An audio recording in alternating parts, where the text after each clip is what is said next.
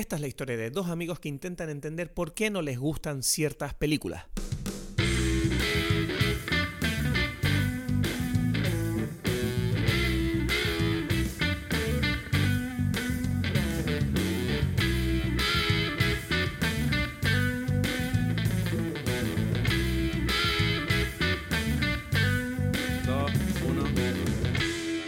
Hola a todos, bienvenidos a Dime Pelis. Mi nombre es Cristos Gacielo aquí desde Tenerife y hoy estoy con. Estoy como siempre, ¿no? Aquí, desde Berlín, Edgar Aponte. Eso iba a decir yo, ¿no? Como siempre. Me vine arriba ahí diciendo. ¿Qué tal? Hoy estoy con alguien que podría ser cualquier día de estos. Alguien distinto, ¿no? Eh, Llevamos unos días sin hablar, te echaba de menos, tío. Sí, ¿no? Hacía, como dices tú, tiempo en que, no sé, el trabajo, las cosas. Que llevo unos días muy preparándonos locos, tío. Llevo unos días loquísimos y. Mm. Hoy de verdad me he quitado un poquito de trabajo y la verdad que, uff, por fin me relajo, ¿sabes? Me estoy más contento. para- Ok. Y tenía ganas de, de hablar de cine, ¿no? Tenía ganas... eh, he visto un par de películas esta semana. Ok, ok. Bueno, me imagino que...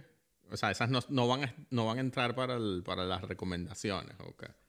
No, la, la, la otra que vi, o sea, no, no creo que la... Bueno, la podría recomendar, en verdad, pero me apetecía comentarlo contigo antes de entrar en la película de hoy. Que ayer estuve en una proyección de eh, Young Sherlock Holmes, ¿sabes esa película? Y estaba Nicholas Rowe, el protagonista. No, no conozco nada, ni la película, ni quién es ese tipo.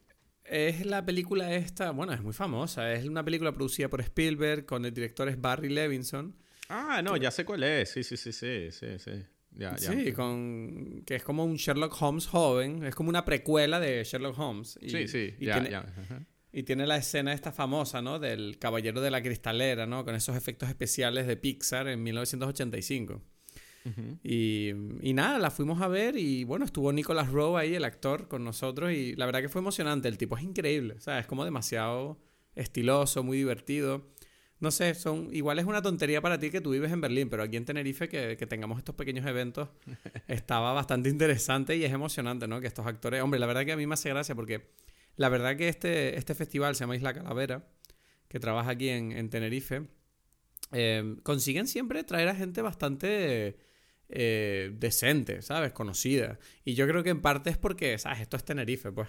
Dicen, bueno, mira, te vienes a Tenerife gratis, te pasas unos días de vacaciones y los tipos dicen, uff, venga, vamos para allá. Claro, claro. Ok. Entonces estuvo bien. Hmm. Estuvo bien, estuvo bien. La verdad que estuvo muy guay. La única, la única cosa que me da pena es que, claro, como mucha gente... Bueno, la realidad es que no tuve la impresión de que fuera así, ¿no? Pero lo que me jode es que muchas veces en estos eventos en España, claro, tienes que traducir todo lo que dice el tipo, ¿no? Entonces eso, eso hace que las entrevistas sean como muy lentas. A mí me da como...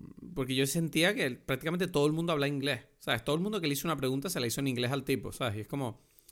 Hay un punto donde dije, mierda, a lo mejor estos eventos simplemente deberían ser en inglés y ya. ¿Sabes?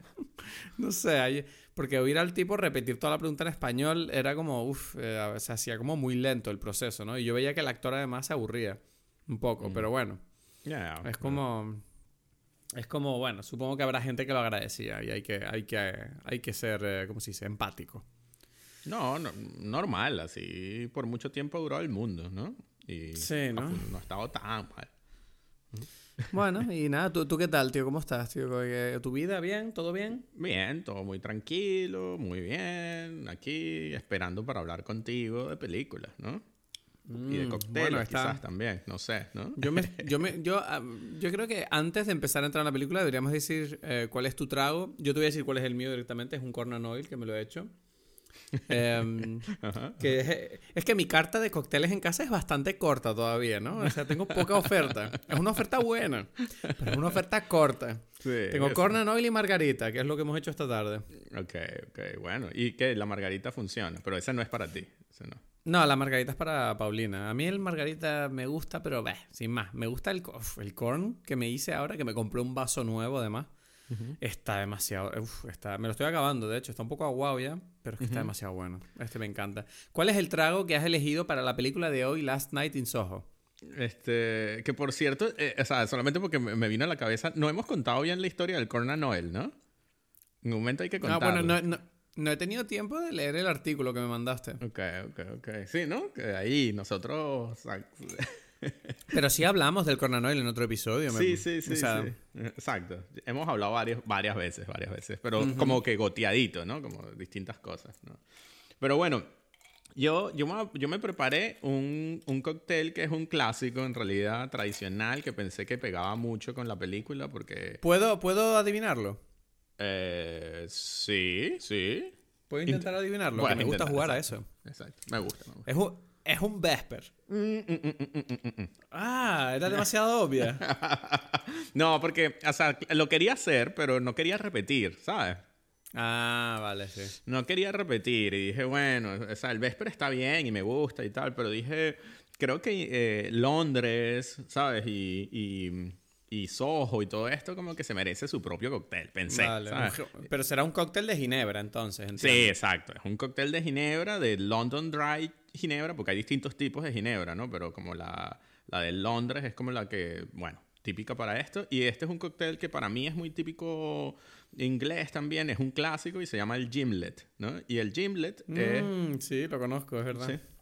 Es ginebra con jugo de, limón o con un cordial de limón, o sea, con, con limón eh, adulcorado, ¿no? O azucarado.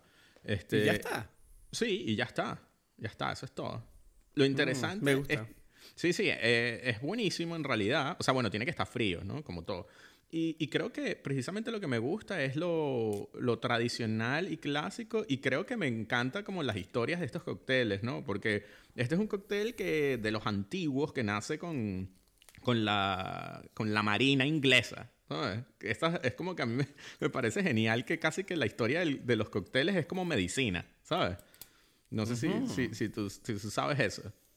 o sea, ¿te refieres a que la, la, la etimología de los cócteles es em, como que te cura la cabeza o qué? no, no, no, no, entendió eh, nada. Eh, es un poquito como que muchas veces es como que los cócteles son más bien como que cómo hacer para convencerte de beberte algo que se supone que está hecho por tu propio bien. Es como que, ¿sabes? Como las mamás le echan un poquito de azúcar ahí a las árabes para que los niños se lo tomen.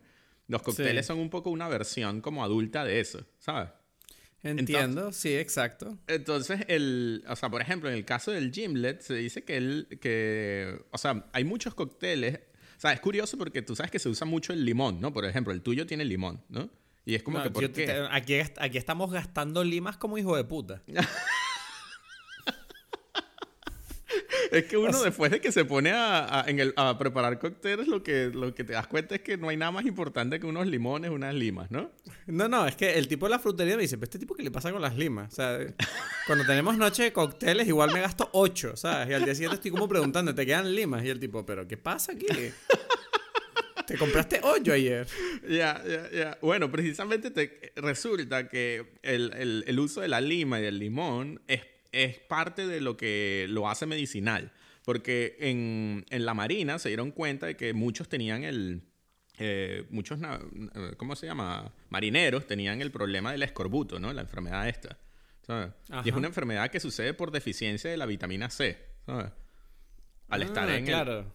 al estar ahí como que en, en, el mar y todo esto, tenían todos, la mayoría tenían deficiencias de vitamina C y tenían esta enfermedad. Entonces como que el el gobierno de Inglaterra, o sea, como que empezaron a cómo vamos a hacer. Y entonces establecieron como un acta, o sea, lo que se dice un, un acta mercante, o sea, como unas leyes, un reglamento, donde se establecía que tenía que haber una cantidad determinada de limones o de limas en los, todos los barcos para evitar este tipo de cosas, ¿sabes?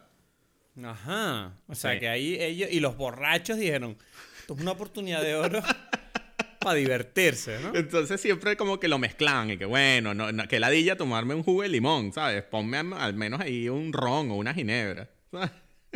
Oh, qué, bonita historia, ¿no? Eh, no sabía yo este origen. Sí, y por eso la mayoría de los, de los cócteles están relacionados con eso. Entonces, por ejemplo, el tuyo que tiene ron, y si tú te das cuenta que dijimos la otra vez que era de Barbados, bueno, fueron los piratas en el Caribe, ¿sabes? Tenían el ron y las, las limas y y bueno, en este caso el licor ese con las especias de Barbados. Pero eh, se dice que en, en, los barcos ingleses, la, o sea, como que la baja ¿Cómo es? Los marineros de, de- bajo ranking tomaban el ron y los de alto tenían ginebra. Entonces, por eso los altos tomaban la ginebra con el, con, con el limón, como una especie del gimlet, y bueno, los bajos como tú, el ron.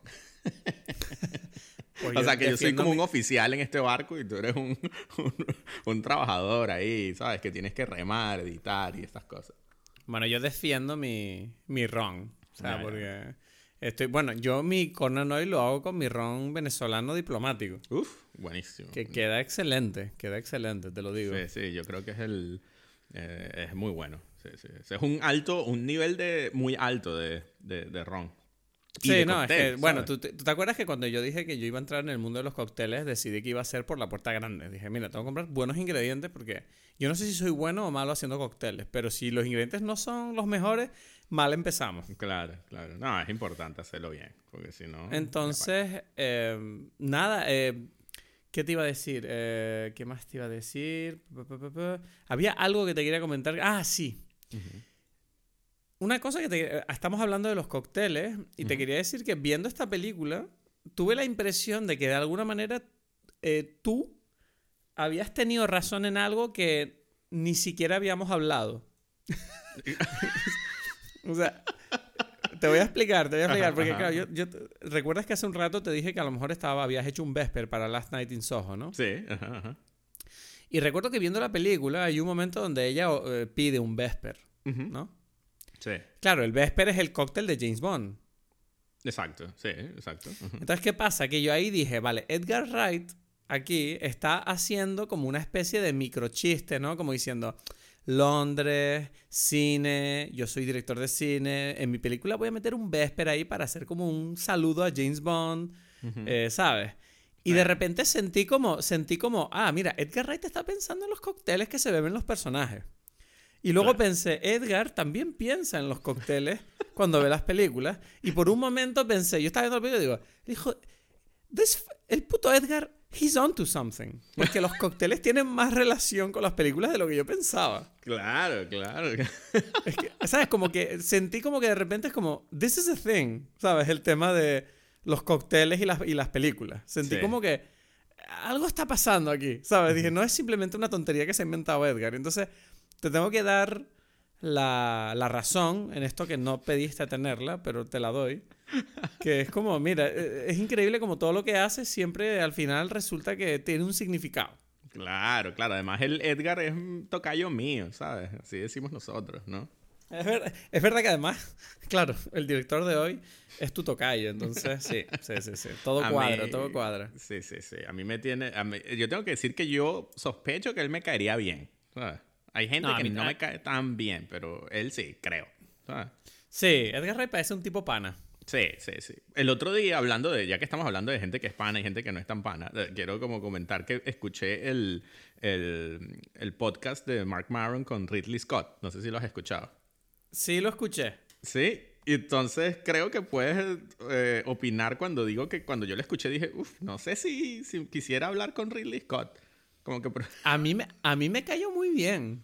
Muy pero, bien. por- pero precisamente por los motivos que a ti te cayó mal, yo creo. Porque a mí me gustó mucho que él es como un tipo como con unas opiniones muy fuertes, ¿no? Como me encanta como él dice, mira, mis películas son increíbles, ¿sabes? Sí. No, a mí no me cayó dice- mal. Ojo, no me cayó mal. Pero no, pero lo, que, pero lo que yo creo es que tú dices es que no es un tipo con el que se pueda debatir. Es como él tiene unas no, opiniones no muy me cuadradas. interesaría sentarme a hablar con él. No. Exacto, exacto. No, sí, no, yo también noté eso, pero yo dije, bueno, no.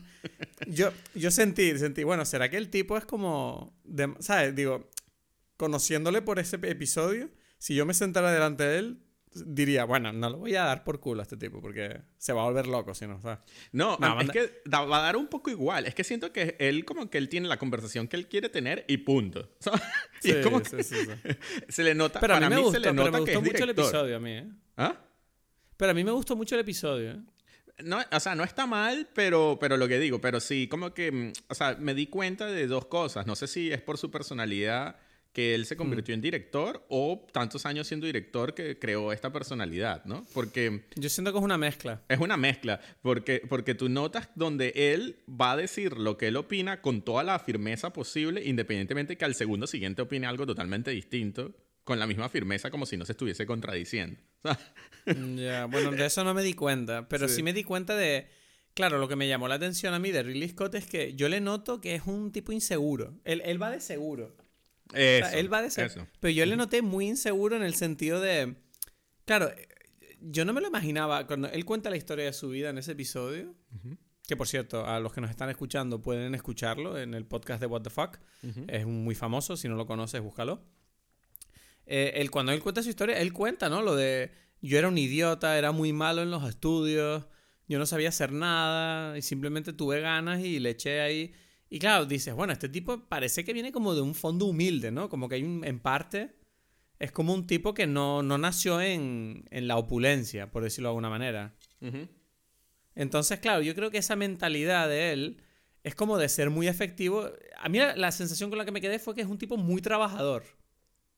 ¿Sabes lo que te digo? Sí, sí, sí. O sea, pero, pero um, es muy trabajador, como dices y tú. Nada de y nada de postureo. O sea, es como, mira, yo vengo No, pero ve, pero no, es otro. Yo entiendo lo que te refieres con postureo. Él tiene muy claro como que su personaje. Y este personaje, porque es director, es un personaje que tiene que tener siempre todas las respuestas. A mí eso, me encantaba como Mark Maron le decía algo, ¿no? Y él lo decía, y después cuando Mark Maron ponía un poquito en duda, pero no que se lo ponía en duda, sino como, ah, pero ¿y esto por qué? O sea, por ejemplo, para mí el mejor ejemplo fue lo de cuando él dice, yo nunca me he arrepentido de ninguna decisión de nada de lo que he hecho en mis películas. ¿No? Claro. Y, y, entonces eh, Mark Maron como que le quiso decir, ah, bueno, y, y o sea, no con esta forma de, de, hablar que la voy a decir yo, pero como decir, ¿y cómo es, y por qué entonces tienes el director Scott de Blade Runner, ¿no? ¿Qué es eso? O sea, eso es como un arrepentimiento, ¿no? Sí. Y él como que le dio vueltas, no le respondió, porque es como que ni siquiera, casi que ni siquiera entendió la pregunta, ¿sabes? Como, sí, sí, sí. Yo me acuerdo que en esa parte dije, aquí no está, no está cómodo el tipo.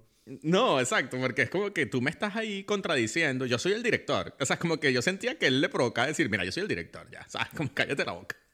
No, le, le, pilló y punto, ¿sabes? Sí, exacto, exacto. Y después, y, y, eso, después con lo de Kingdom of Heaven y tal. Entonces tú notas que... Es que a mí, que... a mí cuando dijo eso es verdad que... O sea, creo que me, me jodió un poco porque... Yo, tú recuerdas que yo te dije que yo he conocido a gente que dice como que tú no puedes... O sea, lo que tú y yo hemos hablado, ¿no? Que yo, yo he conocido a gente por aquí que, que dicen como que tú no puedes discutir el cine, ¿sabes? Como no. O sea, eh, de alguna manera lo que tú y yo estamos haciendo ahora en este podcast, de alguna manera es tratar al cine como si nos debiera algo, ¿sabes? Cuando la realidad es que nosotros no estamos juzgando al cine, estamos debatiéndolo desde el punto de vista de qué es lo que nos hace sentir. Sí. Obviamente tenemos opiniones y juzgamos, pero me entiendo que la última función de esta conversación que tenemos tú y yo no es juzgar, es como es explorar un poco los significados de las cosas que vemos. Entonces, uh -huh. a mí esa noción de, de, no, es que yo conocí a un tipo que me dijo como, no, es que tú no, tú no puedes decir si una película es buena o mala, ¿sabes? Es buena siempre que el artista hizo lo que quiso. Y es como, bueno, pero yo puedo, ¿sabes? Yo puedo decir, mira, lo que esa película me hizo sentir no me gustó, ¿no? Sí, o sea, para mí, si tú, si tú me dices, si tú me preguntas, porque creo que, no sé si, si, bueno, creo que lo hemos intentado hacer en todos estos capítulos, tener una conversación que explique por qué lo hacemos también, pero para mí eh, es, es, como la continuación de algo que, que, yo vengo haciendo desde que soy niño, ¿no? Que es como que entender y, y, y que para mí está justificado por el mismo hecho de que una película existe para ser vista, ¿no? Y no es para ser Exacto. vista y es como que cállense todos. No, es como que... Exacto. Eh, o sea, si, si, existe es porque, porque bueno, porque bueno, una eso, para, una para, tener una conversación después. Exacto, y una película y, y, y, el arte en general, ¿no? Uh -huh, claro, claro. O sea, eso, eso es como que está íntimamente ligado con la experiencia de ver una película en específico. Bueno, el arte también, pero en la película todavía más, ¿no? Y el teatro y todo esto eh, yo siento que, que, no se puede hablar de eso sin después no se puede tener una conversación las personas que, que, que estuvieron allí en esa sala, ¿no? Y decir, no, la, la, la, persona que me dijo esto uh -huh. defiende como que tú tienes que salir de la película y la conversación es, uff, qué interesante, ¿sabes? No puedes decir qué mierda. Es como que interesante porque está bien, porque el tipo hizo lo que quiso. Es como, no, es que eso no, no. O sea, el tipo puede hacer lo que quiera. Yo puedo decir, mira, no me gustó. Yeah, pero es que ni siquiera, eh, claro, excepto Ridley Scott, cualquier otro director va a decir, no, esto sí, esto no, y qué sé yo. Él mismo va a decir Mira, que pero yo también hago... Yo no hago películas, pero hago muchos vídeos. Uh -huh. y, y, y, muchas veces tengo un... ¿Sabes? Bueno, esto lo hemos hablado ya. Uh -huh. Pero la cuestión es que, que en fin, que, que cuando Ridley Scott dijo eso, me, me dio un poco de rabia porque dije, mierda, si el tipo que me dijo esta cosa que te estoy diciendo lo oye, dice, ves, hasta Ridley Scott lo dice, él dice, él está todo bien, ¿sabes? Es como, mira, vete a comer por culo. Pero en fin. No, es que... Pero en fin, eh, la cuestión es, estoy encantado de estar aquí, estoy un poquito pedo además, porque me he tomado, ya me he terminado el Corno Noel, estoy un poquito borracho, eh, veo las luces de la ciudad por mi ventana y estoy sentado hablando con mi amigo Edgar, que es mi preferida, cosa preferida de hacer en el mundo. Y hoy vamos a hablar de la nueva película de Edgar Wright, uno de los mejores directores de la historia del Reino Unido para mí. O sea, me encanta Edgar Wright. Es uno de mis directores preferidos de todos los tiempos. Y eh, bueno, ¿te parece que haga la sinopsis? Dale. Y me dices tus primeras impresiones. Pues, sí, quiero escuchar la sinopsis primero. Pues. Vamos para allá. Una joven apasionada por la moda que misteriosamente es capaz de trasladarse a los años 60 y conocer a su ídolo, una deslumbrante aspirante a cantante, con un Londres de la época de los años 60 que no es lo que parece y el tiempo parece desmoronarse con oscuras consecuencias para ambas realidades. Bueno, eso lo escribiste ahí unos minutos antes de empezar. Eh. Me la acabo de inventar ahora, pero... Quisiste ser ahí como poético y una cosa, ¿no? Sí, no, es que cogí una sinopsis... ¿Sabes qué pasa? Que cogí una sinopsis ahora mismo rápidamente porque se me había olvidado. Y, la estaba, y mientras la leía, digo, vaya puta mierda. O sea, estaba todo mal escrito. Digo, bueno, voy a improvisar un poco por encima, pues. Ok, pero mira, bueno, ahí, improvisando, ¿no? Vamos a ver qué Sí, no, creo, que, creo que la tendré que regrabar en la edición, porque no... no, porque, te juro, te juro que creo que lo que dije no tenía sentido, pero bueno. Pero no me parece tan mal. Es más, vamos a, a empezar aquí con algo porque yo tengo la sensación que esta película no tiene todo el sentido del mundo tampoco. Ay, gracias, gracias. Porque yo salí de la película pensando que... que mm, o sea... A ver. es que muchas emociones. Esta película, una cosa que me llamó la atención fue que cuando vi el tráiler, recuerdo que pensé, uff, esta película me parece una mezcla de elementos muy extraña. Y efectivamente, cuando ves la... O sea, esta es de las pocas películas que yo le, me atrevo a decir que si no te gusta el tráiler, no te va a gustar la película. O sea, el tráiler realmente representa bien a la película. ¿Sabes lo que te digo? Sí, sí, sí. entonces, entonces, no sé, es lo que tú dices, como que es una... Es, es como... La idea está bien ejecutada. Siento que está mejor ejecutada de lo que la idea es... O sea, siento que la idea está mejor ejecutada que pensada. ¿Me entiendes lo que te digo? Ejecutada que pensada. Entiendo. Sí, sí. Ajá. Lo entendí.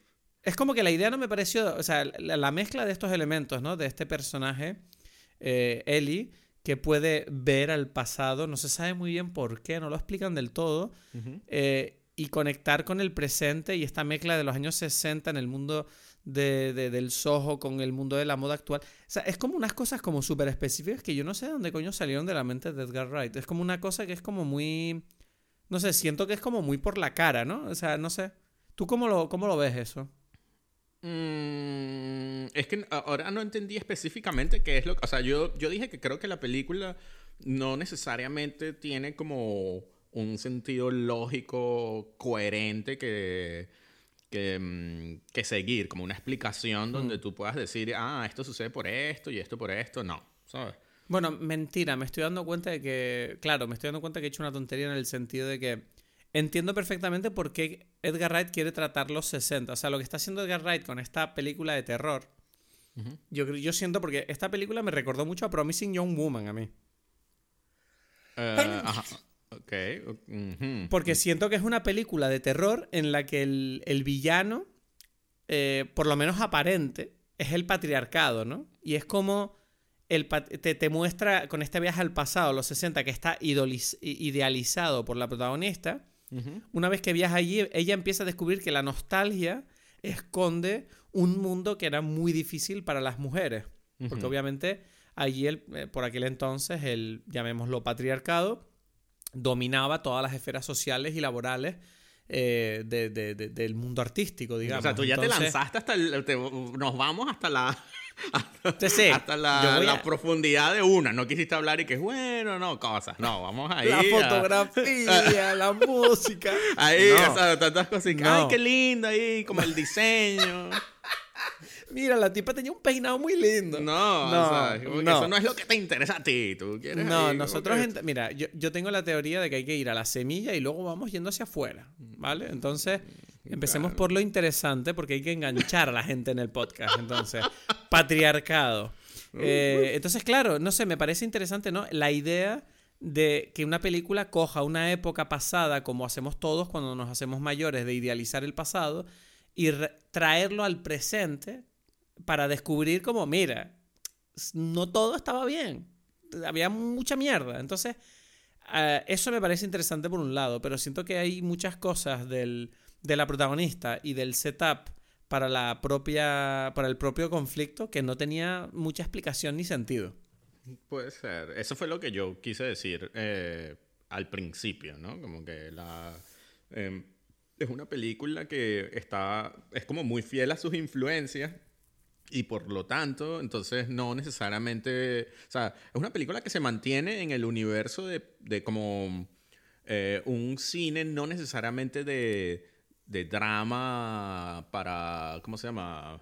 O, de, es que no, la palabra no es profundo, sino como de, de sí, de, de, premio, de, de, de, ¿cómo se llama? De festival, como tú dijiste en uno de los capítulos anteriores, ¿no? Sino más bien como de diversión, ¿no?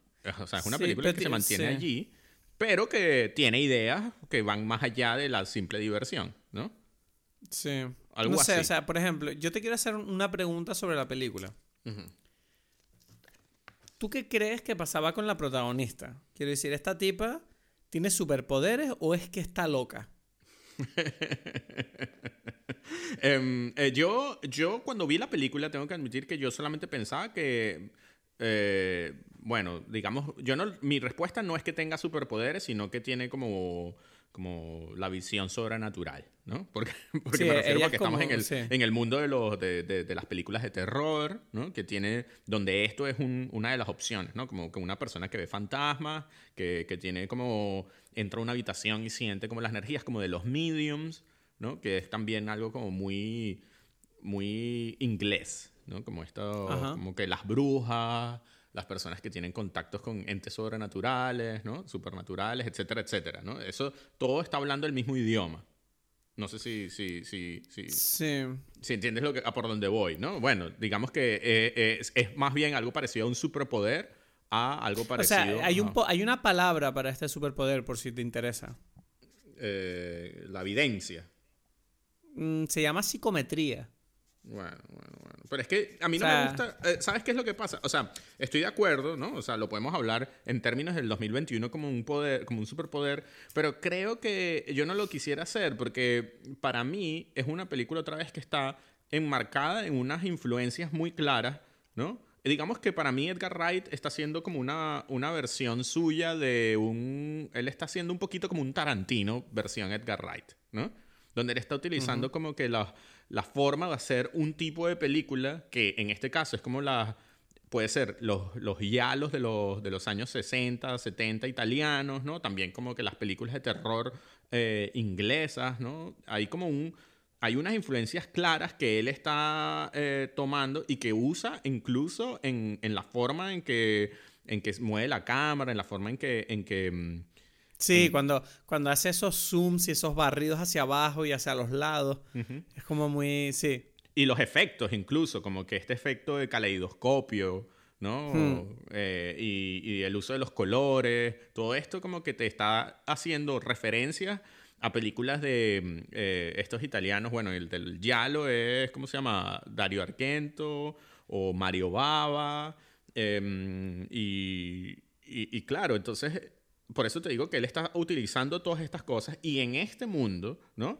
Lo que había era no tanto superpoderes, o sea, la gente no, no se expresaba con superpoderes, sino más bien como con estos eh, argumentos como de brujería, hechicería, eh, eh, quizás mediums, ¿no? Este, espíritus, estas cosas, ¿no? y, yo siento que, que, por ahí va más bien como la conversación, ¿no? Como hacia, hacia un, una conexión espiritual, pareciera, ¿no? Algo así, ¿no? Entre, por ejemplo, en lo que es este el personaje de Ellie y eh, Sandy, es que se llama, ¿no? La, la, mujer con la que hace como una conexión, ¿no? Sí. Entonces hay Pero claro, es que... Vale, perdona. No, que, que, no se sabe, como dices tú, puede ser que está loca, y yo siento que esto también es como uno de los argumentos clásicos de, de este tipo de películas, donde uno pone en duda, decir, bueno, ya va, esta mujer está loca, su madre se suicidó, ella tiene como que unos problemas parecidos o algo así, porque al comienzo la abuela le dice, mira, pero ten cuidado, no se te vaya a escapar, ¿sabes? No se te vaya a de las manos toda la situación, es muy fuerte estar allí, es muy estresante, ¿no? Y entonces tú dices, ok, ¿qué es lo que pasa aquí? Hay como un, problema mental o bueno, no necesariamente un problema, una situación, una condición que, que, es peligrosa. ¿no? A ver, yo te, comentaba lo de la psicometría simplemente porque era una referencia a un manga que me encanta que se llama Goom, donde un personaje tenía el mismo poder que esta tipa. Y eso me trajo esa, ese, ese Tranquilo. No lo trataremos con un superpoder porque ya sabemos cómo te pones tú con Stan Lee. Exacto. Entonces, nos vamos a calmar. Eh, a ver, a mí una cosa que una cosa que casi me molesta de la película es eh, lo, de la madre me molesta mucho. Porque lo de la madre es como que no lo desarrollan para nada durante la película. Y es como que ella queda como un símbolo de la nada, que es como un simple... Es como, está, está usada como un simple, no sé, una advertencia, ¿no?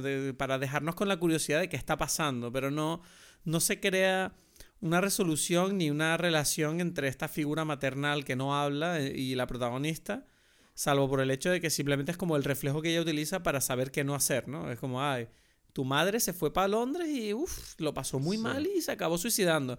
Por favor, si tú lo pasas mal, no te suicides, ¿sabes? Pide ayuda. Como, bueno, me parece un poco barato, un poco superficial el, el uso de, esa, de ese mecanismo, de esa herramienta, pero Em, quiero decir, de ese personaje y la forma en que está contado. pero... yo creo que, sí, yo creo que, que, se nota que el personaje, o sea, o no el personaje, eh, la condición de la madre está puesta allí como para, para crear una tensión en, en el sentido de que uno se... Que no se resuelve. No, no, es solamente para que tú te preocupes por, por, por ella, ¿no? Por sus, como dices tú, para crear la duda de cuánto esta mujer eh, está enloqueciendo y además para crear la, la, duda en el entorno que sabe la situación, la condición que, en la que murió la madre para crear como esta tensión de, ah, eh, ella también va a pasar algo. Tampoco... Tampoco se sabe qué cojones pasa con, O sea, que si no se sabe muy bien cuál es la relación de ella con la familia, porque solo vemos a la abuela, que, que aparentemente la abuela no tiene ningún problema, ¿sabes? La abuela está bien. Entonces, claro, es como, bueno, ¿de dónde, de dónde salen estos problemas? Si, si se transmiten genéticamente, ¿qué vienen? ¿Del padre o qué? ¿Del abuelo? No sé. no, pero la película no dice que se transmiten genéticamente, ¿no? O sea, bueno, si la madre tiene los problemas. Ya, ya, ya, entiendo, pero yo sí, otra vez. pasa algo, ¿sabes? Sí, sí, pero ahí yo sí lo pongo como una versión que no es tan, o sea, eso, eso yo no lo veo tan... Bueno, da igual. La, la, cuestión es que... Em, claro, todo esto me lleva a pensar que hay una cosa que, a mí me. Lo que más me chocó de la película fue que yo siento que toda la película. Estamos hablando todo el rato de si ella está loca o no. ¿Y qué pasa? Que toda la película sostiene ese debate hasta el punto en el que de repente. Y esto, bueno, spoiler alert, como siempre, pero bueno, si estás escuchando esto sin haber visto la película, mm, eres subnormal, igual que yo. Pero eh, cuando se revela que la, tipa vieja, que se ve venir a la legua, que esta vieja es la tipa, es Sandy, ¿sabes? Y de repente la película se convierte como en vez de un thriller, como ya directamente un slasher, ¿sabes? Como un asesino ahí que corre por, por, la habitación con el cuchillo, matando gente, y hay un incendio que es un clásico final para un villano de película de terror, ¿no? Morir en un incendio. Exacto. Eh, no sé, yo siento que, es, que el hecho de que todas las locuras que ella ve de repente se ven, eh, ¿cómo se dice? Probadas, ¿no? Como... Mm, confirmadas por el hecho de que la tipa existe y le está diciendo, sí, todo eso pasó y, y bueno, no pasó exactamente como tú lo viste, pasó esto otro, pero yo maté a toda esta gente y tal. Es como, ok, em, a mí lo que, el sabor de boca que me dejó fue como, tengo más preguntas que respuestas, ¿sabes? Siento como que O sea, me estás diciendo entonces que Sandy sabe todo lo que está pasando y, y esta tipa, ¿por qué ve las cosas? No sabemos. Pero una pregunta, pero ya va. No entiendo las reglas del juego, ¿me entiendes lo que te digo? Que no, las no, reglas no. del... Es que déjame preguntarte, porque es que dijiste algo que creo que es clave en todo esto. Tú, tú durante veías la película, tenías como una sensación de, de que en efecto mm, ella se está inventando las cosas. Tenía la duda. No, bueno, la duda, pero... mm, Porque la madre, la madre es la que me plantea la duda de si ella está viendo las cosas de verdad. Claro, porque es lo que te dije antes, la herramienta de la madre es como, bueno, la pregunta, ella aparece y dices, ok, ¿esta tipa está loca o no? ¿Qué hace viendo una, un fantasma? ¿Ese fantasma es de verdad o no? No lo sé. Entonces, claro, a partir del momento que tú ya la cordura del protagonista la pones en duda, todo lo que yo veo en la película es como, bueno, yo no sé si esto es real, yo igual la película nos está intentando decir algo sobre la salud mental, no sé. Entonces de repente la, la vieja dice, no, todo es lo que viste era real, esto pasó más o menos. Es como, ok, vale. Para mí es una mezcla de elementos que es como, estoy como mareado, ¿sabes? Digo, mm, ¿qué, me, ¿qué está pasando? O sea, porque a mí lo que me molesta de la película es que cuando ella entra en ese mundo imaginario de los 60, nunca tengo claro cuáles son las reglas de, de esa inmersión. ¿Me entiendes? Quiero decir, estos fantasmas pueden hacerle daño de verdad, estos fantasmas, ¿por qué están ahí? Eh, ¿Hasta qué punto son reales? ¿Hasta qué punto no? no? No tengo claro cuáles son los stakes, el riesgo. Entonces, todo el rato es como que siento que no, no me cuesta como... Me cuesta involucrarme un poco en, este, en esta historia porque yo no tengo claro qué está pasando. Raro. A, mí, o sea, ahí empiezo como que yo dije que me parece que todo, o sea, que la película no tiene sentido, pero, eh, o sea, no que no tiene sentido, eso suena como demasiado negativo, no, que, que no es necesariamente una película que va buscando lógica.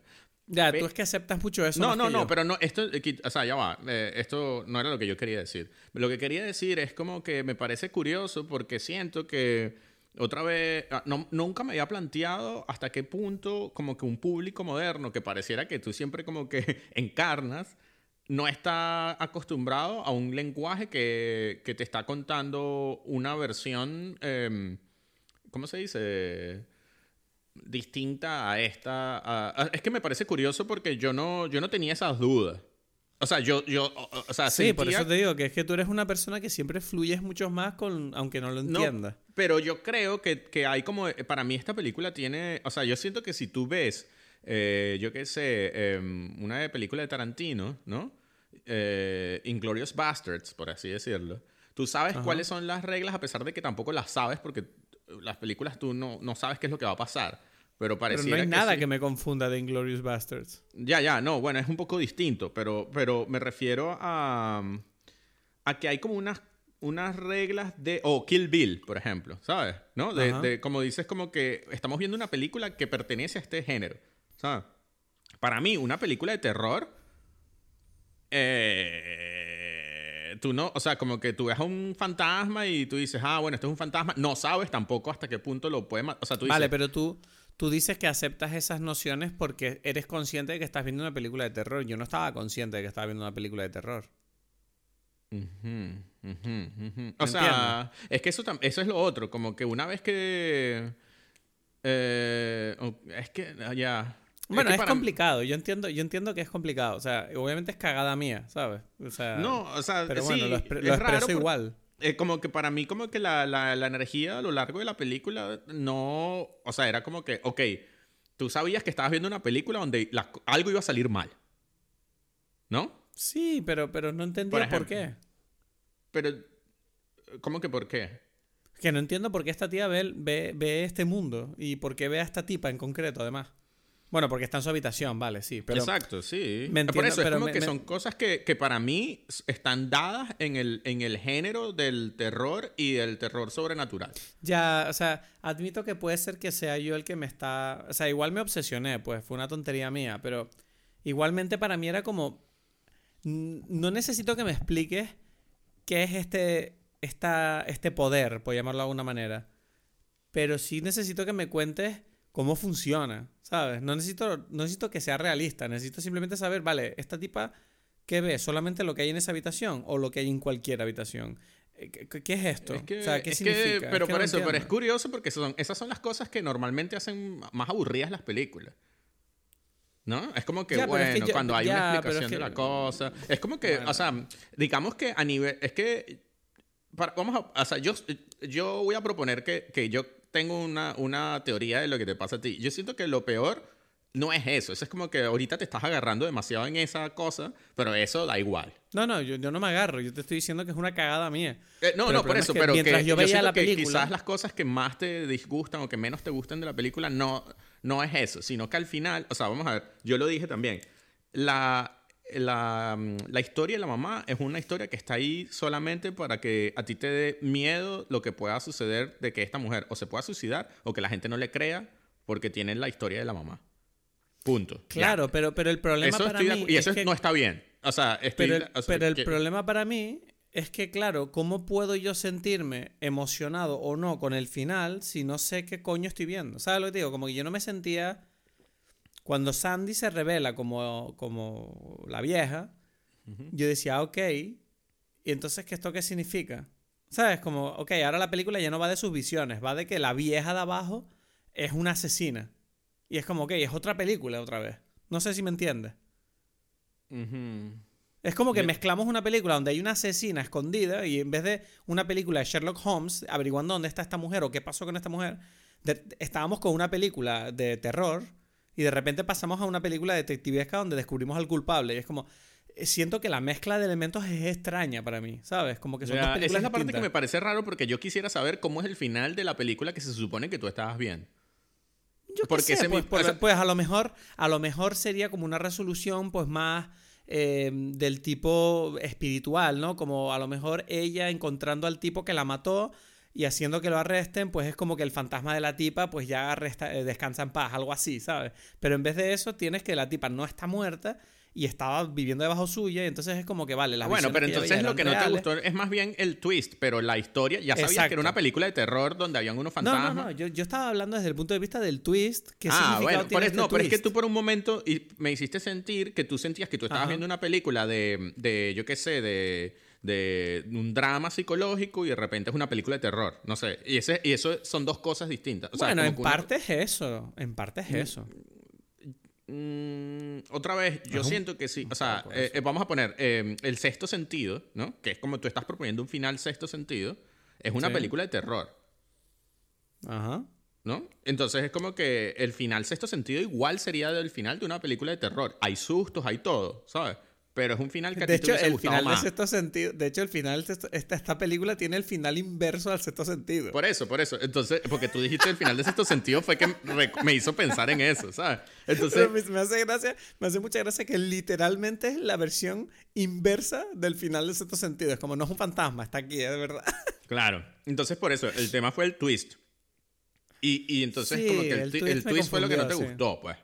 Sí, el twist me pareció, me confundió. O sea, lo peor es que el twist lo vi venir de lejos, porque, porque yo decía, mm, o sea, esta vieja que, que se involucra tanto, que vive aquí, que dice que tiene muchas memorias. Claro, ella cuando al principio ella se va a vivir al piso de la vieja, la vieja se lo dice, no puedo vender esta casa, tengo demasiadas memorias. Y claro, de repente tú ves que la tipa está viendo todo lo que pasó ahí, supuestamente, y yo digo, vale, si esta tipa tiene muchas memorias lo que pasó ahí, es que esta tipa es la, es la, es la, es la Claro, Sandy. Claro, claro, claro, claro. Y yo lo descubrí como a mitad de película. Dije, Claro, no hubo tú sabes que tú siempre, sabes que algo que me fascina a mí de ver que tú siempre descubres todos los finales. No, no, no. Bueno, O sea, yo te- bueno, no, pero el escúchame, 90%. escúchame, escúchame. Mi experiencia contigo yo- es que ah, tú siempre ves venir las cosas y eso no es nada no, pero- malo, ¿no? Pero, te- me te voy a parece decir curioso. la verdad. ¿Ah? No, pero a ver, te digo una cosa. Es verdad que soy bastante analítico y también es verdad que porque, coño, o sea, cuando ves muchas películas, al final del día los guiones, tú empiezas a ver los mecanismos, ¿no? O sea, quiero decir, Sí. eh, mucha- muchas veces yo estoy viendo una película y, y veo que hay una escena en la que de repente un tipo dice, no, porque es que este reloj es muy importante, tal, no sé qué, porque este reloj, este reloj, y dice, ¿por qué me está hablando del reloj? Vale, el reloj es importante, y me acuerdo. O sea, y mucha gente es como, ah, mira, habló de un reloj, ya, y luego se pasan a otra cosa y luego se sorprenden porque se olvidaron del reloj. No, yo sé, yo Entonces- sé, yo sé. Entonces, claro, pero te voy a decir una cosa. Yo, puede que yo te dé esa impresión, pero ¿sabes quién es la que adivina todos los putos finales a mitad de película? Es Paulina, tío. Que lo de Paulina es muy loco. O sea, porque siempre ella está viendo la película y dice, "Ah, hostia, esta tipa es la madre, yo creo. Y yo, Paulina, cállate. O sea, cállate. Porque tú siempre eres, eres como la Sherlock Holmes ¿Sabes? Me pone súper nervioso eso de ella, tío. Que es como, no, no digas en voz alta las conclusiones que sacas viendo los elementos, porque si yo ya más o menos soy capaz de hacerlo, tú, esta tipa tiene un sexto sentido para saber cuál es el, el culpable al final, ¿sabes? En fin, ¿qué me ibas a decir? No, que claro, porque yo siento que, y eso es lo curioso, que como que cada quien activa como que unos, unos análisis distintos quizás, o sea, tanto tú como yo, como personas que, yo qué sé, ¿sabes? Como que las personas que que, o sea, todo mi trabajo con mis compañeros es sobre cámara, entonces es todo un análisis sobre los movimientos de cámara, las, las ópticas, etcétera, etcétera, ¿no? Entonces, eh, otra persona se dedica a, yo qué sé, ¿sabes? Los, los, los, psicólogos hablan de las cosas psicológicas, los abogados, cuando yo eh, antes eh, trabajaba en el Tribunal Supremo, es como, mira, no, esto, yo qué sé, ¿no? Entonces... Yo siento que, que, que, a ti te pasa un poco cuando tú dices, o sea, que siempre, o sea, como que andas como analizando la lógica de los guiones. Sí, y, y, y, la lógica también de, de, de, Sí, de los guiones y de, y de si te están planteando una pregunta, tú quieres resolver la pregunta. Algo así, ¿no? Sí, un poquito, lo admito. Por eso lo paso mal con esas películas que tú dices siempre. Espera un segundo, Edgar. Un segundo. Vale, la cagué. ¿Qué pasó? Ahora, perdona. Vale, lo que te estaba diciendo. Em, sí, por eso es verdad que a veces mi, mi búsqueda. Yo, yo, lo paso un poco mal con estas películas que tú a veces te encantan, ¿no? De estas películas que no tienen respuestas, que son como la vida misma, ¿no? Que, que te plantean un mensaje que es como que tienes que decidirlo por ti mismo. Es verdad que. Porque yo siento que esas películas te enfrentan a la vida y es como que es como, no, yo me meto en el cine porque no quiero escapar de la vida, quiero tener algo controlable, ¿sabes? Dame algo que yo pueda controlar, ¿no? Una, una tú quieres tener la respuesta. Sí, no, eh, a, mí, a mí entonces, bueno, en, en general con respecto a esta no, película... No perdón, perdón, no quiero quedar como una persona, no necesito la respuesta, pero es verdad que tiendo a quererla, ¿sabes? Pero, pero puedo aceptar una película que no... No, yo sé, tú y yo, hemos visto un montón de películas de ese tipo. Claro, que por no las quieres volver a ver, pues. Ese es el tema. Que por cierto, mm, bueno, esta película no la quiero volver a ver. Yo, yo tengo que decir, y esto mira, lo voy a decir ya ahora rápidamente, aprovechando que, que, ha surgido.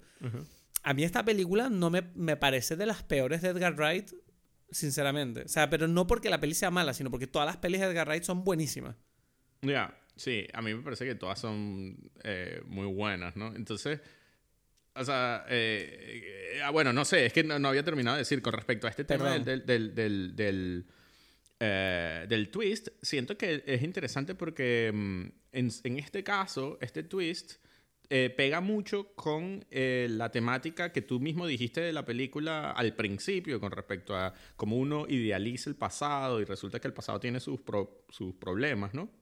Y estos problemas como que a veces no, no, o sea, como que nos tienen como atrapados a lo largo de los años es algo que es como el curiosamente la temática de Edgar Wright.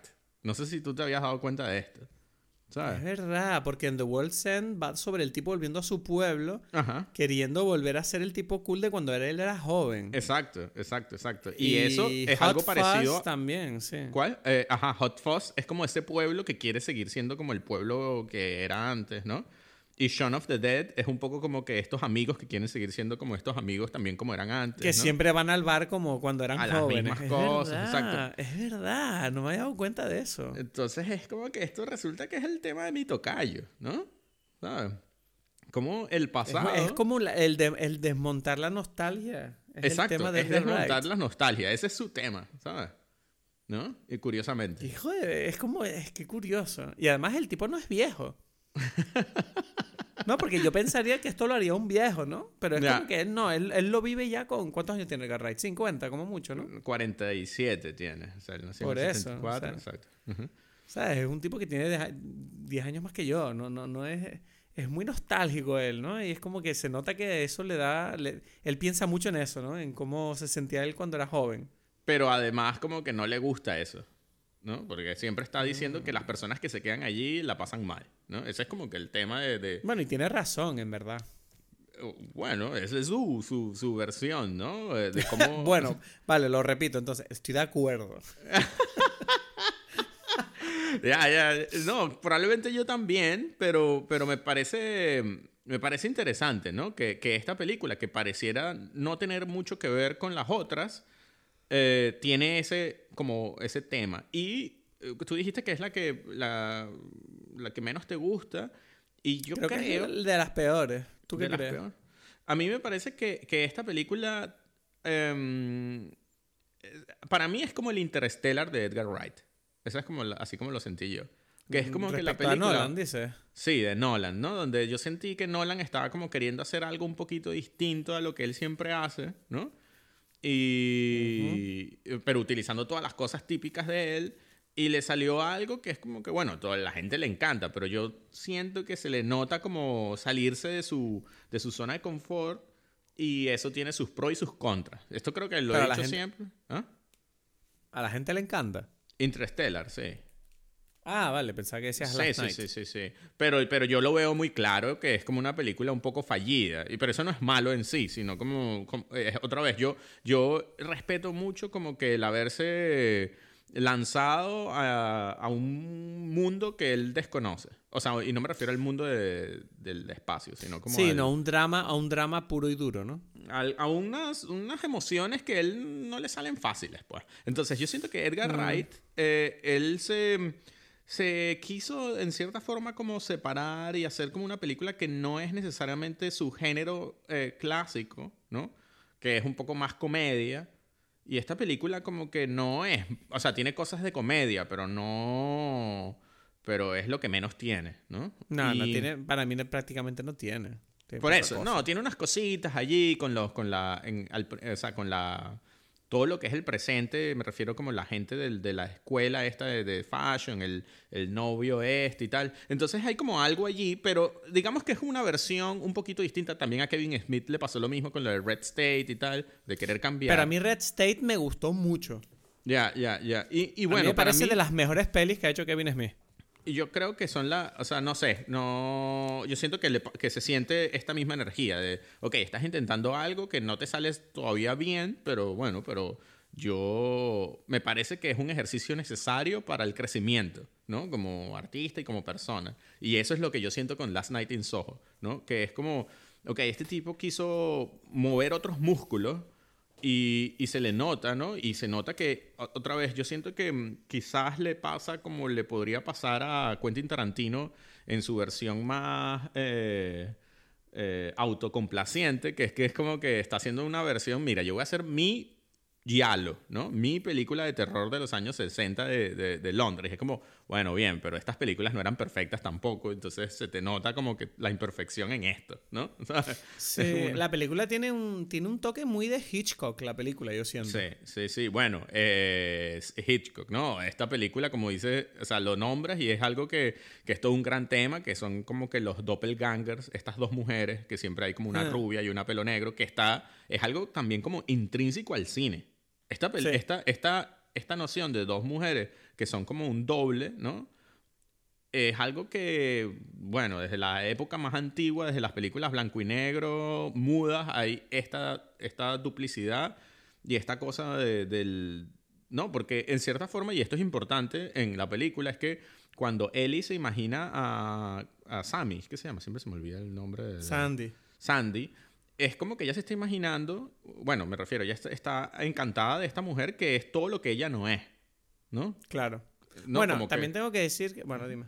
Sí, sí, sí. ¿no? Que es que es el arma de la fiesta, eh, totalmente como que libre y que no tiene ningún problema como que eh, a nivel de, de- de presencia, Una tipa ¿no? cool, es una tipa Sí. cool. Exacto, exacto, exacto.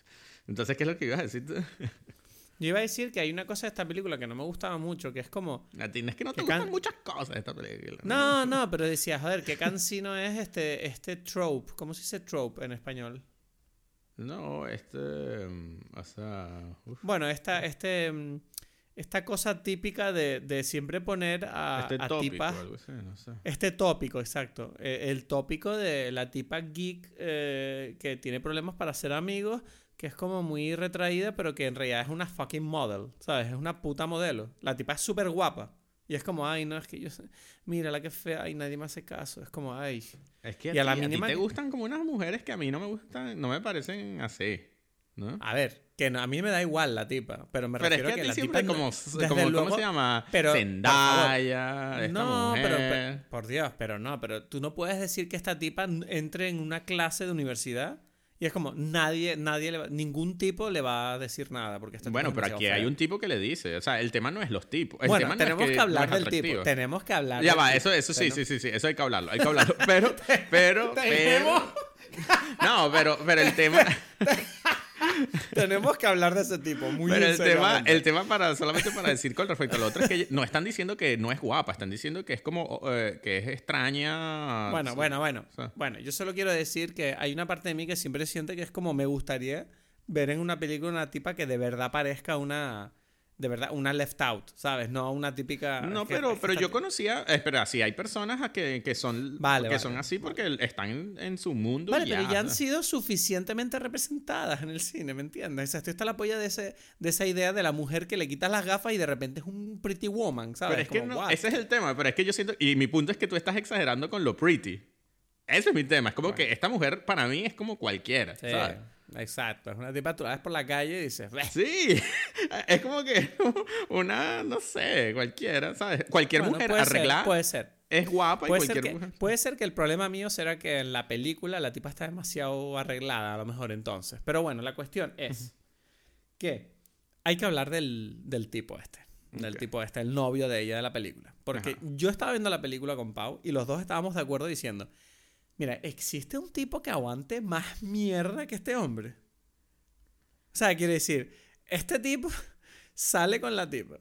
La primera noche, no solamente la tipa se vuelve loca porque ve fantasmas, sino que la empuja, se rompe un espejo, se cae para abajo, sale corriendo. Al día siguiente la tipa intenta apuñalar a una compañera de trabajo, el tío la evita. Luego la tipa pasa de los estudios, está investigando unos asesinatos, el tipo la lleva con el coche, luego de repente entra en la casa, una vieja la apuñala, eh, la, salva de un incendio. Y pasa todo eso y el tipo aún así, sí, pues como, ay, que esta tipa es mi amiga. Es como, ah, el final, el final es raro para mí. Es como, mira, este tipo tenía, hace tiempo que tenía que haber dicho como, mira, la mierda con la caraja esta. O sea, son demasiados problemas. Ujú. Y Yo me esperaba otra conversación.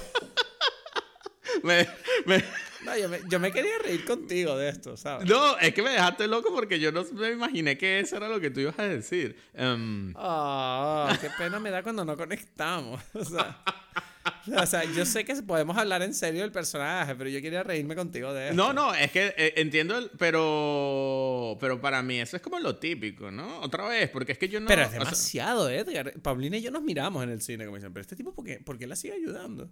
O sea, yo soy el tipo y digo, mira, yo no me acerco a esa loca. O sea, esto está la polla, me pasan mil movidas cuando estoy con ella. Ya, ya, ya, ya. Es que ustedes yo creo que no estaban, obviamente, el género no es el de ustedes, ¿sabes? Ya, no es el nuestro, ¿no?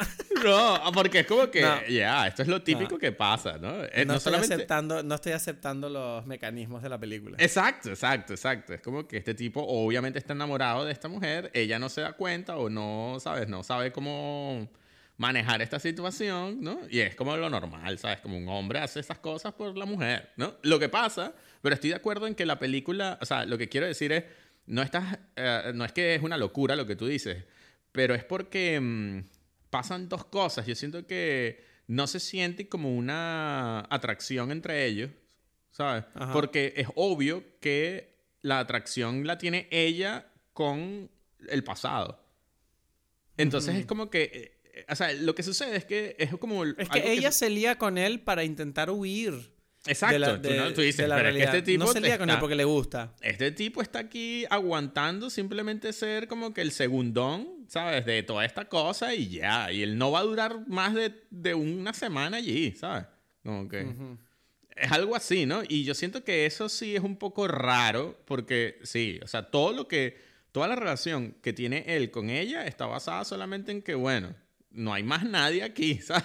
Pero en el momento que aparezca otra persona, chao, ¿sabes?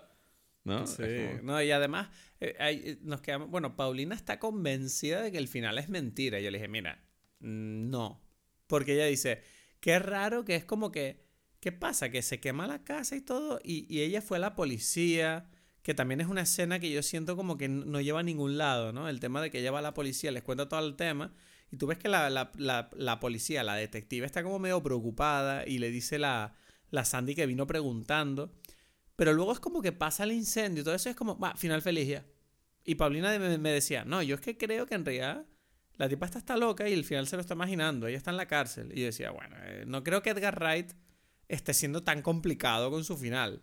No, no Pero- está en la cárcel porque, o sea, tiene que estar en la cárcel. O sea, o no es puede. o raro sea, que pero es raro que todo se resuelva tan rápidamente y tan bien. ¿Sabes? Es como. ¿eh? Ya, ya, ya. No es, la, no es el género. Sea, es como que. No, No es el género. No- o sea, es como que. no estoy en mi género, ¿no? No, o sea, es como que ya. Ah. tampoco se resuelve. O sea. eh, vamos a ver. O sea, lo que pasa es que lo gracioso es que las cosas que están allí. Vamos a ver. El tipo no tiene como una conexión con esta mujer. Eso está allí. O sea, nunca, nunca se creó la conexión. Entonces, por eso tienes razón en decir, porque este tipo está haciendo algo que suena como demasiado fuera de lugar cuando no hay la conexión. ¿Sabes? Si, si hubiese algo que tú dices, coño, es que la tipa sí le quiere, o- entonces tú dirías, está justificado que él haga todo. O sea, hay millones de películas donde el- los hombres hacen cosas horribles, ¿sabes? Por las mujeres o lo que fuese, Sí. ¿sabes? O el amor, sola- y ya, ¿sabes? Y todo el mundo lo está convencido de eso. Ahora, con respecto Sí. a lo del final, yo siento que lo que, lo que pasa es, y, y claro, justifica un poco, y creo que es la idea, cuando al final ella se ve en el espejo y ve a, a la, mm, a Sandy, ¿no? Hay como esta cosa de que, ok, ella tiene como un poco la locurita de Sandy. O sea, al final Sandy, bueno, está, está o loca o algo parecido, ¿no? Sí. Entonces es como... O sea, o sea no, está, no sé si está loca, pero desde, desde luego equilibrada no es una persona equilibrada, ¿no? Porque claro. la revelación final es que ella empezó a matar a todos los tipos en esa casa y los, los puso por toda la casa, ¿no? Exacto, exacto, exacto. Entonces hay algo como eh, mm, perturbado, ¿no? Y yo siento que lo, la película está diciendo que, bueno, hace falta un poquito de... O sea, no está mal un poquito de perturbación dentro de ti, ¿sabes? Algo Pero así. yo, ¿no? siento, pero yo siento que la película también hay momentos que hace cosas que no me gustan, porque por ejemplo, cuando el viejo, ¿no? El tipo este que ella cree que es Jack, que al final resulta ser el policía. Eh, la película te presenta a ese personaje saliendo de un puticlub. ujú. Entonces digo, ok, este policía no acabó muy bien tampoco, ¿no? Porque es un putero de viejo. o, sea, o sea, es como, no sé, es como un... mm, ah, no sé, sentí como, bueno, está claro que esta película te está intentando hacer creer que este tipo es Jack, pero de una manera que para mí se pasa de rosca, que es como, bueno, me engañaste. No, O sea, eso no, ¿por dónde está el engaño? No entiendo dónde está el engaño. Bueno, nada, que simplemente que, que si el policía es el bueno de la historia esa que él trabajaba. Ya, para pero es que eh, de alguna forma, y Ya. ese es precisamente el punto, es como que las cosas no son tan moralistas en el, en- en- Ay, eh, para todos ya, los... No me gusta esta película, no me gusta. O sea, me gustaba más, me gustaba más esta película antes de hablarla contigo. No, pero ya va. ahora. Es que, es que no me has dejado decir otras cosas que, que están, tienen razón en dime. lo que tú dices, que es que, ya va, estaba hablando del final perturbador y que bueno, y él- lo estás con, o sea, otra vez no, la película no es ahí rosa, ¿sabes? Ajá. ¿No? No lo, no lo es en ningún caso. Con respecto a lo del viejo, a mí eh, me gustó mucho eso porque hay como un- una cosa donde tú estás, donde eh, este twist, como dices tú, donde la película comienza siendo como una cosa de, bueno, las mujeres eh, en el pasado la pasaban muy mal, ¿no? Y, y esta mujer como que lo ve y de repente se activa diciendo, no quiero que sucedan estas cosas más y, ¿sabes? Como que quiere rescatar a Sandy y, y- Sí. y pasa todo esto y de repente se da cuenta de que el, el personaje, el viejo este, que ella se imagina que es el malo, en realidad no era el malo, sino el bueno. Lo que pasa es que es un bueno, es un viejo. Pareciera que está también hablando de, de, de, de- lo que sucede actualmente, que es como que los viejos son todos unos, eso, van para las putas y tal. Y es como, ya, pero no es un asesino, no es ¿Así un- vamos a acabar o qué? Exacto. Pasa que Exacto. Es como que... yeah, pero, es es que- horrible. pero este viejo, pero es solamente un viejo y ya, ¿sabes? No es malo. Ya, ya, ya. Eh, o sea, precisamente es como que el chiste, ¿no? Y es como que esta mujer y que sí. Pero ves, pero porque yo soy, yo soy un idealista. Yo creo que, ¿sabes? Que si, yo creo que el putero viejo ya era putero de joven.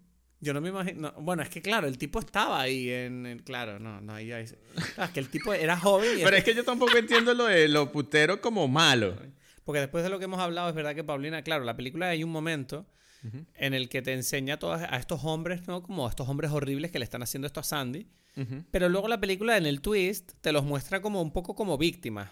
Como diciendo, mira, Bueno, son víctimas Nosotros- de que los mataron, pues, ¿no? O sea, Exacto. no, no, Y claro, y Paulina me decía a mí, me dice, mira, a mí no me gusta que estos tipos se vayan de puta, pero yo no creo que merezcan morir por eso. Claro, exacto.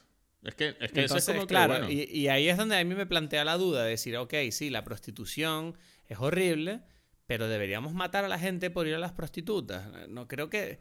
¿Sabes lo que digo? Que decir, me Claro. parece un castigo un poco heavy.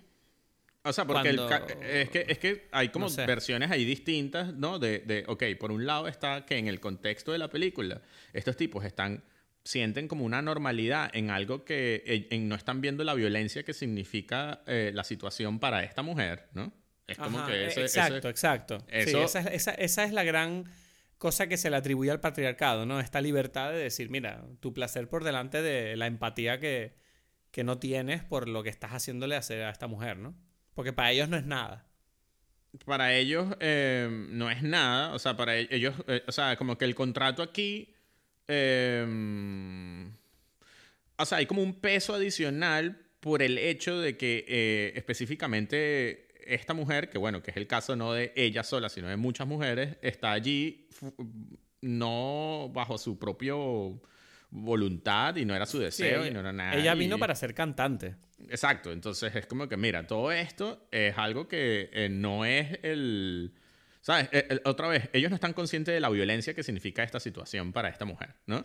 Y Exacto. especialmente porque en el intermedio está este Jack, que es el que organiza toda esta situación, ¿no? Entonces es como que el villano más grande es él, ¿no? Entonces después está, al- el- como dices tú, en el twist, el hecho de que, bueno, que esta mujer... Se, convierte en algo peor incluso. se- se- se- exacto, los empieza a matar, ¿no? Es como que no pudo ni salir ni tal. Hay como una, porque en cierta forma hay como una versión donde tú dices, bueno, pero ella esta- no sabemos hasta qué punto ella pudo haber salido de esto, ¿sabes? Independientemente de las dificultades o lo que fuese, como que, eh, o sea, no lo por sabemos. Eso te digo, por eso te digo que esta película me recuerda mucho a Promising Young Woman en ese sentido. Porque tú dices, ¿hasta qué punto tienes que llevar esta venganza, no? Ya, eso no, o sea, esta película, en cierta forma, tú no sabes hasta qué punto ella tenía otra opción, ¿no? Hmm. Pero, pero sí es imaginable, ¿no? Y dices, bueno, pero nada, o sea, te volviste una asesina, pues, ¿no? Eh, entonces, eso no está, no está solucionando el problema. Y Sí, la, el- película, la película no está defendiendo la caída en desgracia de Sandy. eh, no, no, no, no. no. Ella no- o sea, la película no justifica sus acciones, pero, pero aún así, no sé, o sea, tú Por crees eso que... es que sabes qué pasa. Y ahí viene algo que la película hace que, que, que me parece interesante y que es lo que explica por qué cuando, cuando ella viene del asesinato, ¿no? A mí me parece que es algo que, que conecta con otro capítulo de Dime Peli. Cuando ella, cuando... Oh, no, mentira. Bueno, da igual. El cuento es que eh, ella ve en su sueño pasado, lo que sea, que el tipo mata, la mata a ella, ¿no? Es que eso es lo que a mí me pareció un poco eh, eh, sucio de la película, ¿no? Como que te engaña todo el rato con- haciéndote creer cosas que no son. Pero sabes que eso para mí es lo yo lo entendí al segundo, ¿sabes? Eh, me pareció totalmente lógico además. Porque Pero lo que, que, que tú entendiste al segundo que no que la mataba No, ella no, él. o sea, porque eso no es un engaño. ¿Por Y- qué? y porque, porque pasa lo mismo que sucede en Dune, ¿sabes? Lo que pasa es que en el capítulo de Dune creo que no lo, no lo hablamos, sino que yo lo capté después. que es como que el- en Dune él está soñando todo el tiempo de que él ve a este, a este al final, la pelea esta de- con los cuchillos, con el negro, ¿no? Sí. Él, él se ve muriendo allí. Y él, Ah, pero eso no es lo que pasa en el futuro, ¿sabes? Claro. El- Claro, porque él, él se salva precisamente porque lo ve. No, no, para nada. Es porque ¿No? él, él está viendo la muerte de eh, el tipo anterior y ahí aparece otra personaje. Él ya no es la misma persona a partir de ese momento. Él se convierte en una persona del desierto. Y esto es lo mismo. En el momento en que ella mata a este tipo, ella ya deja de ser Sandy y se convierte en la asesina. Ella lo, incluso la, la vieja dice algo así, ah, es que ahí morí yo, ¿sabes? Ya ella dejó de ser, o sea, todo, toda su alma. Ah, es como una muerte figurativa. Exactamente, exactamente. Entonces ella vio, eh, está- ella estaba conectada con las emociones de esta mujer. Por eso es que también ella ve a estos, a estos monstruos, los ve sin, ca- sin cara, ¿sabes? Sí. Porque sí, sí. ella los ve a través de la emoción de esta mujer que dice, para mí, toda esta gente era lo mismo, ¿sabes? Bueno, eh, pero también yo creo que es una representación un poco de lo que, bueno, es lo que he leído, ¿no? Que dicen que cuando una mujer es violada, lo que muchas mujeres hacen es intentar abstraerse de la situación para no sufrir. Y es como intentar olvidar todo. Y en este caso, olvidar las caras de esta gente, ¿no? Para que no Pero cuando nadie. ella abre la puerta y entra la luz, se ven las caras. Porque... Eso es verdad. Exacto, exacto.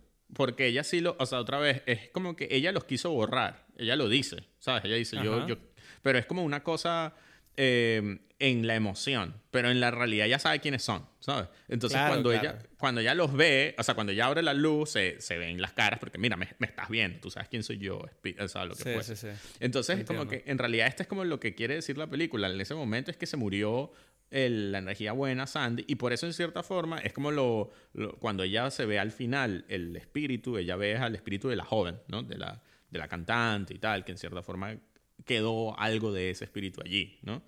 Ahora, hablamos de esto. Tengo que decir que una de las cosas que menos me gustó fueron los, los, los monstruos estos, los fantasmas, o sea, el CGI este. ¿No te o qué? No, no, no, no, porque es que como que la película tenía como un encanto, ¿sabes? Como mm, vintage, o en cierta forma. O de Ah, y este- los fantasmas te parecen como muy modernos. Sí, no, yo siento que tenía que haber buscado otra forma de representar estos fantasmas, ¿sabes? Eran como demasiado Te parecen plásticos. como muy de ring, muy de ring. Sí. sí, sí, sí, no, no me gustó. I, know what you mean, I know what you mean. Eso no me gustó. No, no, no. Eh, no sé, a mí lo que no me gustó.